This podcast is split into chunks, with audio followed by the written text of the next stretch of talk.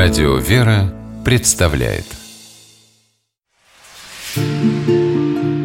Места и люди.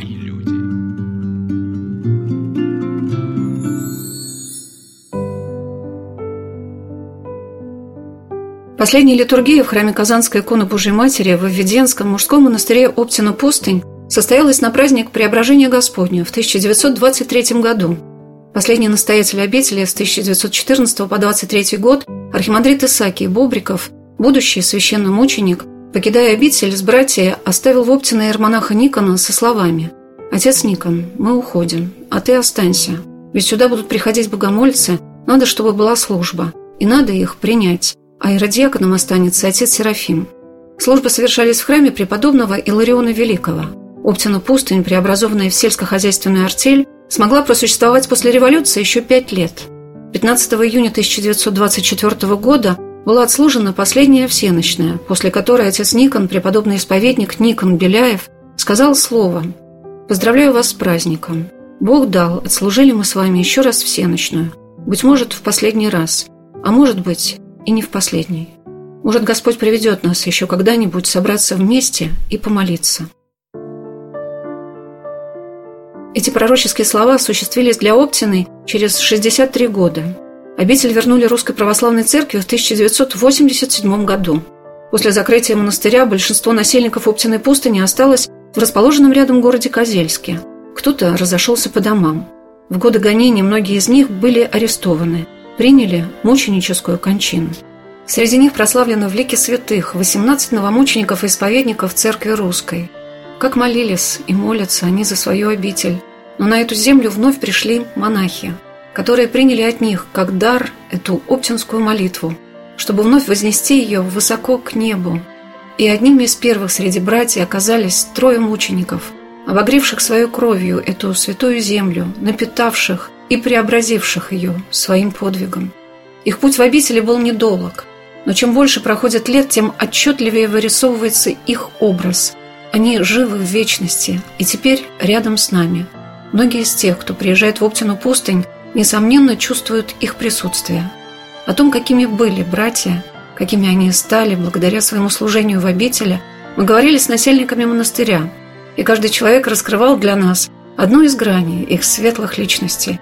Игумен Филипп Перцев вспоминал инока Ферапонта Пушкарева, что он был молчуном, Отец Ферапон тоже был очень закрытым человеком, он был молчуном тоже. Он закончил лесотехнический техникум и уехал на Байкал. Вообще он из Новосибирской области, родом из деревни. Но вот после армии, пять лет в армии, он закончил техникум, уехал на Байкал и был там егерем три года. То есть в полнейшем уединении. И, наверное, это как-то повлияло на то, что еще более он полюбил молчание. И там вот на Байкале, а там же много всяких, на самом деле, каких-то язычников, каких-то там колдунов. Там Байкал это вообще непростое место такое такое, да, то есть там все эти буряты. И вот он испытал там серьезные такие нападения именно вражеские, бесовские. То есть он видел бесов вот так вот реально. И там он понял, что ему как-то вот необходима ну, какая-то другая жизнь, что он, он не выдерживает такого уединения и такого противостояния без духовного опыта, без какой-то вот церковной жизни. И тогда он уехал в Ростов-на-Дону, там у него какой-то родственник жил, и стал ходить в храм, кафедральный собор, приходил, помогал. Сначала просто безвозмездно, что-то он там помогал, там то снег почистит, то перенесет воду крещенскую. А потом ему предложили, там, Владимир, а хочешь у нас это, оставайся тут, вот, нам дворник нужен. И он с радостью бросил работу, там, где он кем-то временно работал, и стал просто помогать при храме. И постом он, особенно великим постом, он очень серьезно постился, то есть хлеб и вода. Его постоянно приглашали в трапезную, там, это сердобольные матушки при этом храме, они пытались его накормить, э, сокрушались, почему он такой худой, и давай-давай мы тебя, Володь, покормим. Но это вот даже разговлялся, когда он очень умеет. Вот все трое, они вот были такие постники.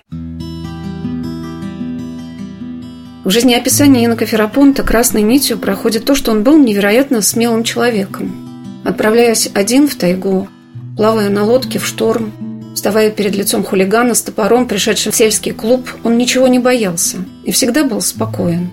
По его движениям на монастырских трудах братья поняли, что он был каратистом – но вспоминали, что встреча с ним была все равно, что встреча с ангелом. Он настолько был кроток в словах и поступках, что при виде его душа начинала каяться.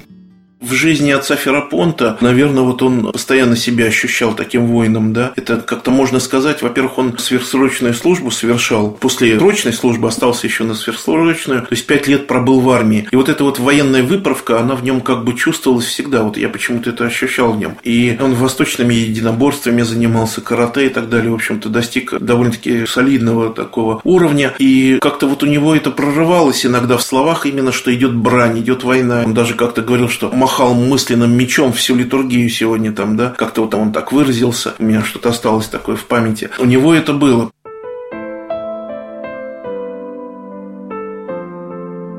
Чем же стяжал этот воин Христов такую внутреннюю силу?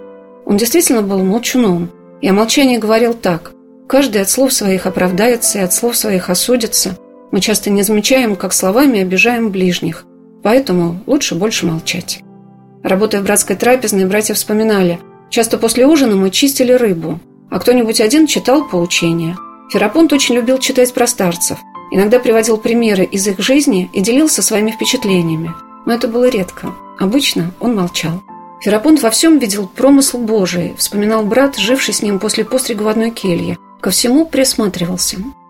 Он долго дежурил вообще на вахте, был вахтером. Потом он же был столером, закончил ПТУ, работал столером какое-то время. И его поставили делать иконные доски и параманные кресты монашеские вырезать. И вот у него была целая мастерская по Фнутьевской башне. Он там вырезал. Ну, а я как иконописец к нему заходил, естественно. Доски же нам нужны были. То размеры согласовать, то еще что-нибудь. Такая обстановка у него была. Там стружки эти деревянные. Тоже я там любил постолярничать. Отец Ферапон, давай я тут что-нибудь тоже, какой-нибудь аналой себе сделаю, или это он разрешал, говорит, да вот, верстак давай, приходи, делай. И вот тоже пока столярничали, о чем-то зайдет речь. Это вот самый рубеж вот этой вот перестройки, ломли Советского Союза. Многие темы не были известны, информация была закрыта. Про царскую семью никто не знал. Да вообще, многие вопросы политические, исторические были вообще не затронуты, не освещены, нигде невозможно было информацию найти. И, конечно, заходила речь о чем-то там. Но отец Ферпонт, он, конечно, больше был покорен вот писать писаниями отцов-пустынников, да, вот, то есть вот этот первый том добротолюбия, Антоний Великий, Макарий Египетский и так далее, Отечник, вот он весь был там по расположению своей души, и как-то вот имея такую крепкую волю какую-то такую, он и подвязался так, подвязался именно вот в соответствии. Но что его отличало, как только раздавался колокол на вечернюю службу, допустим, да, он прям просто вот бросал свой инструмент, сразу снимал фартук, начал там, мыть руки и так далее, и уже все, уже он буквально через одну-две минуты он уже уходил, а ведь это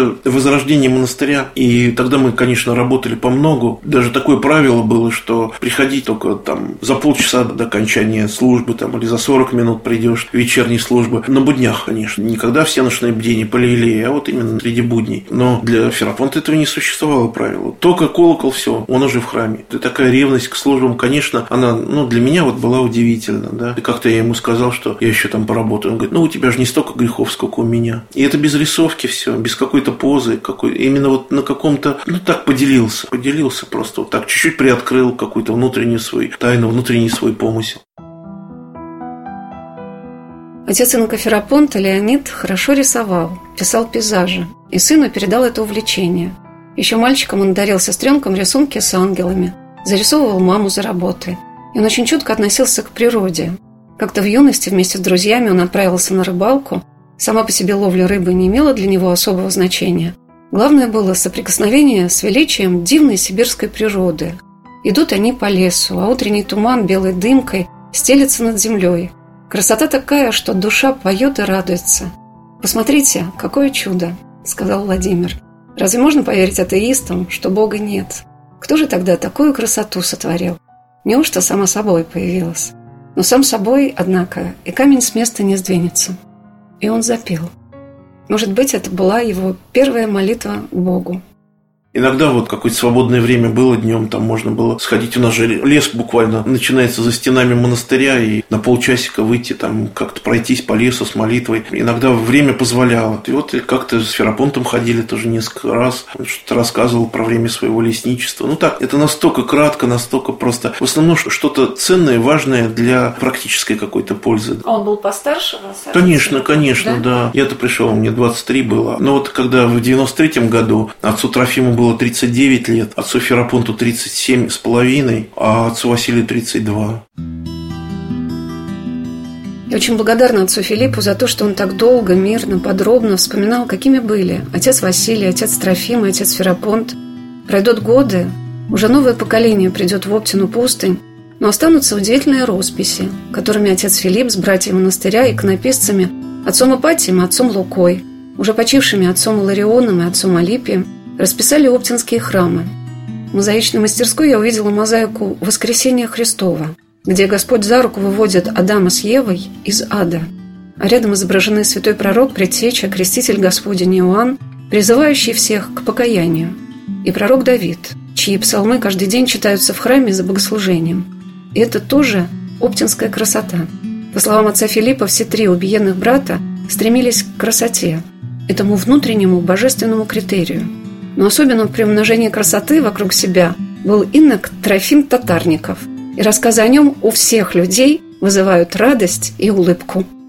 Отец Трофима отличался от братьев. Именно он был, наоборот, очень открытый такой человек. Их всех отличала доброта такая внутренняя. Но у Трофима у него была жажда доброделания такого. То есть он постоянно искал способа, кому можно помочь, что можно сделать. То есть он не удовлетворялся, что вот просто жизнь сама предоставляла ему. А его даже многие как бы укоряли, так вот говорили, ну, Трофим, какой он монах. Вот он вышел из храма, смотри, у него голова прям вертится там, как глобус, туда-сюда, что-то смотрит смотрит там, он побежал уже, куда побежал? Ну, монах, ну как должен, четкий, да, в руке, голова вниз, все пошел степенно. Настоящий монах, ну какой Трофим монах, ну что это такое? А если дети, то обязательно он подойдет, что-нибудь с ними там как-то пошутит, там как-то поддержит что-то еще. У отца Трофима было миллион послушаний и жажда еще один миллион исполнить чего-нибудь, каких-нибудь дел, послушаний и так далее. Он был трактористом, его отец был механизатором, научил его с детства, в общем, приучал его к каким-то гайкам, шестеренкам, там, как трактор вести и так далее. И, конечно, он тут стал просто незаменимым трактористом, потому что Оптина имела свои земли, они пахали там постоянно. Заезжали то в Козельск, то к жителям вот соседних деревушек, там тоже помогал бабушкам, распахивал огороды в каких-то промежутках между вот этими работами монастырскими. Они его просто боготворили, Трофима, бабушки. Когда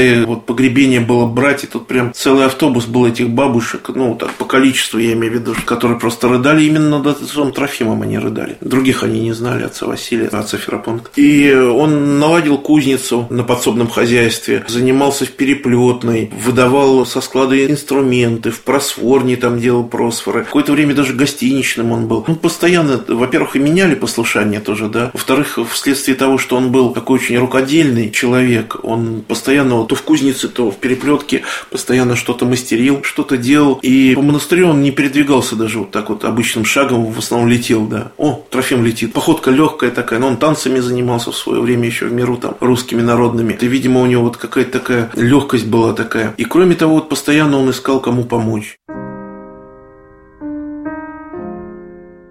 Мне запомнили слова из жизнеописания Инока Трофима, которые он сказал в разговоре с одним из братьев монастыря.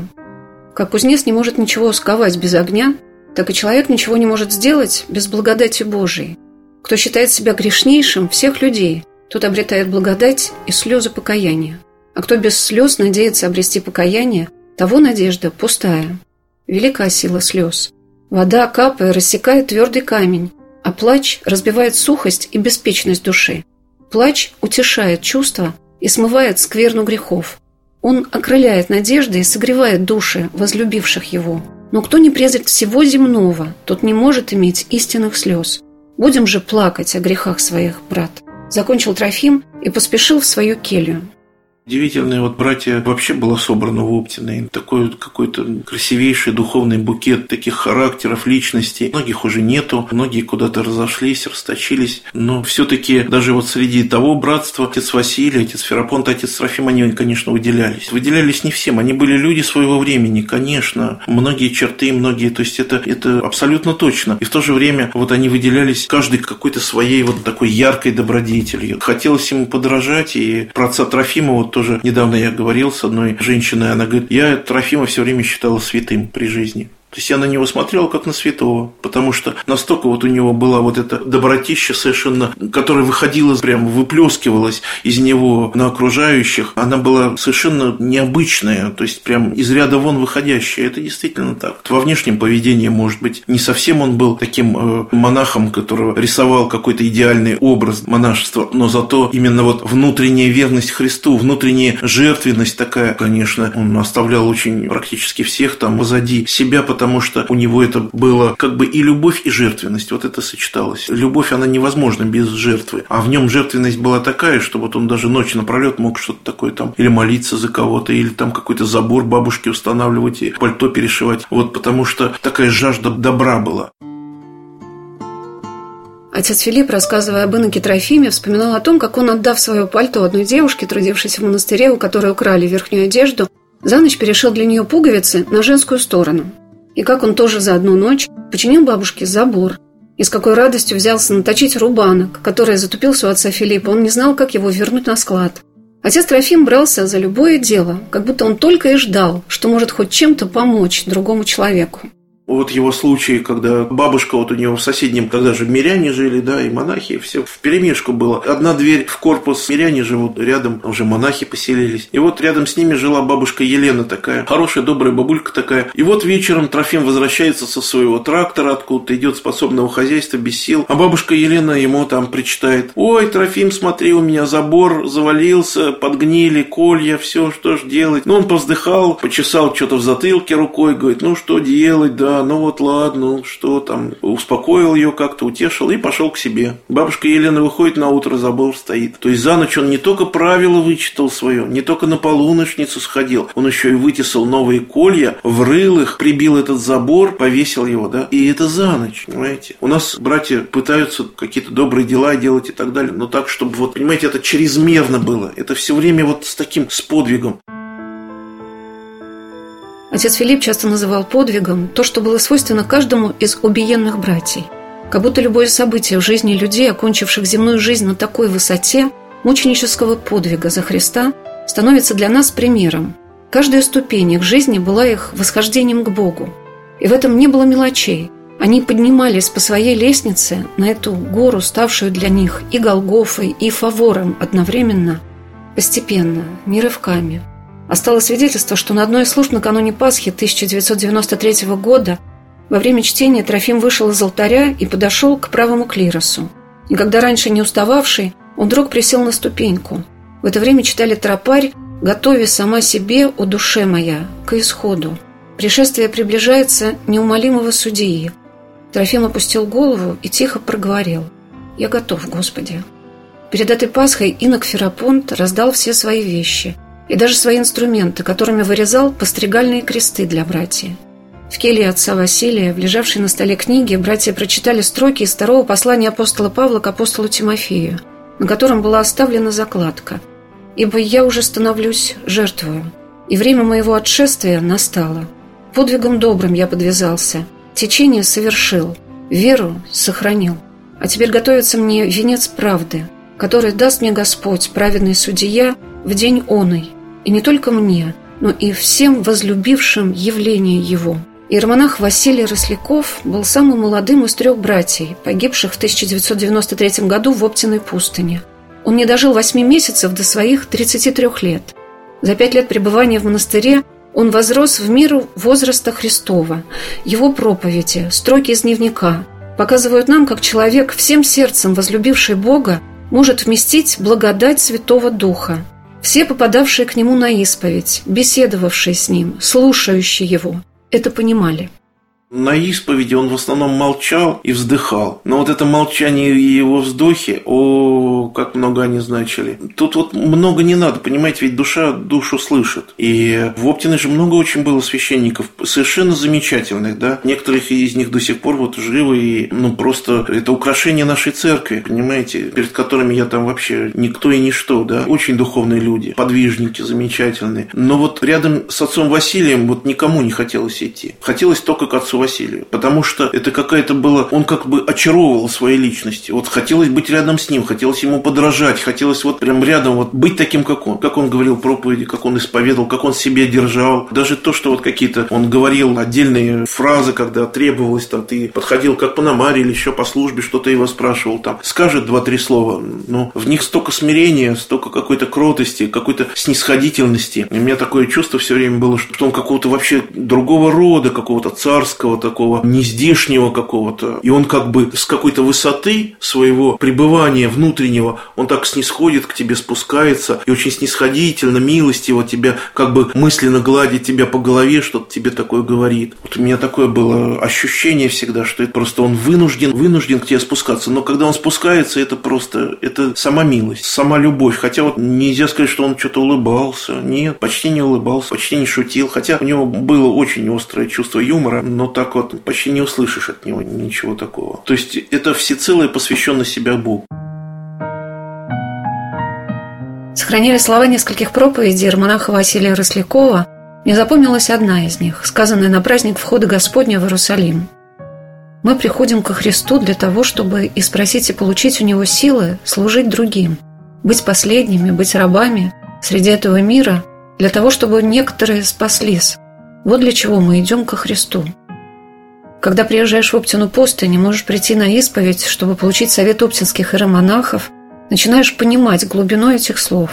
И среди них отец Василий, отец Ферапонт и отец Трофим стали впереди своих братьев – укрепляя их на этом пути спасения ближних. Сохранилось очень мало, буквально там две с половиной проповеди, к сожалению. И одна проповедь, по-моему, она сохранилась именно текстовая, записанная. Очень мало, потому что, во-первых, тогда не записывали. Это вот отец Мисдек случайно там записал пару проповедей. Никто не ожидал, что все думали, что вот-вот отец Василий вырастет, вообще будет проповедником таким, что и все это наше, он же вот, он тут, мы это будем слушать. Ну и вообще думали, что он будет старцем, конечно, вот со временем. То есть настолько вот его жизнь была цельная, он знал вообще только одну дорогу, там храм, келья, трапезная, все. Он никогда не сворачивал никуда, все вот действительно прям строго по-монашески, как будто вот он из каких-то средних веков таких. Всегда молча, всегда молитвенно, вот он так, опустив голову, там ходил, там в каком-то таком внутреннем сосредоточении, в молитве пребывал. Это как-то вызывало очень большое уважение к нему. Отец Василий как будто всей своей жизнью готовился стать монахом Оптиной пустыни – его глубокая внутренняя жизнь, его стихи, его дневники, его молитва, его вера – это путь в Оптину. И Оптина без него была бы совсем другой, как и без каждого монаха, идущего вслед за отцом Василием, отцом Трофимом, отцом Ферапонтом, совершать ежедневно, ежечасно свой незримый, непостижимый миру подвиг молитвы. Они как будто были призваны после стольких лет забытья показать русскому человеку свет любви ко Христу – они стали первыми после возрождения Оптиной, и теперь за ними, не страшась, пойдут многие-многие поколения верующих. Уподобившись Христу, пролив свою кровь, обогревшую Оптинскую землю, они подарили нам эти драгоценные чистые потоки любви, веры и преданности церкви. Это невозможно забыть. Этим можно только восхищаться и благодарить их за эту готовность пострадать за Христа – и вспоминаются слова Инока Ферапонта, сказанные им накануне Пасхи 1993 года. «Как хорошо здесь, на этой святой Оптинской земле. Мне почему-то хочется, чтобы эта Пасха была вечной и не кончалась никогда, чтобы радость ее непрестанно пребывала в сердце». Ферапон вздохнул, посмотрел на небо и, слегка улыбнувшись, сказал «Христос воскресе!» Получилось наоборот, получилось торжество, действительно преодоление смерти. Ведь суть Пасхи – это победа над смертью, да, то есть от вот этого рабства, греха народ египетский выходит, уходит из Египта, чтобы в конце концов дойти до земли обетованной. И Христос как бы совершил в себе эту новую Пасху, он тоже преодолел вот это вот все объятие смерти, вышел победителем, расторг чрева адова. И, конечно, именно в подвиге братьев через эту кончину, через эту смерть мы тоже причастились проникнись этим смыслом уже более реально, более так ощутимо. Та благодать, которая сейчас в часовне над их гробами, которая была еще раньше, до постройки часовни на их могилах, она же очень явственная благодать. Многие люди это чувствуют, чувствуют и помощь молитвенную вот убиенных братьев. Это не перечеркнешь, это нужно прийти просто и помолиться там, и почувствовать. Это же никак не подделаешь. Я сказал, буду верен словам до конца. Посмотрю за своим непутевым житьем. И невольно прибавил, на все, что слегка, отвечать стану я молчаливым кивком. И я немым оказался на людной земле, бессловесно смотрел на распятие добра, и раздумья одни воцарились в душе, и безумная скорбь одолела меня. Запылало отчаянием сердце мое, загорелись мысли незримым огнем. И тогда в Поднебесье я поднял лицо, говорить начиная другим языком. «Покажи мне, владыка, кончину мою, приоткрою число уготованных дней. Может, я устрашусь от того, что живу, и никто не осилит боязни моей.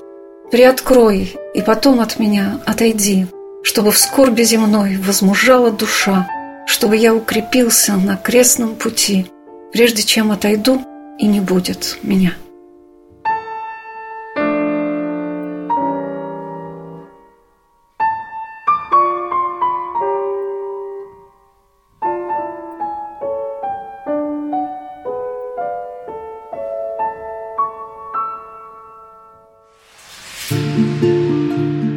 Места и люди.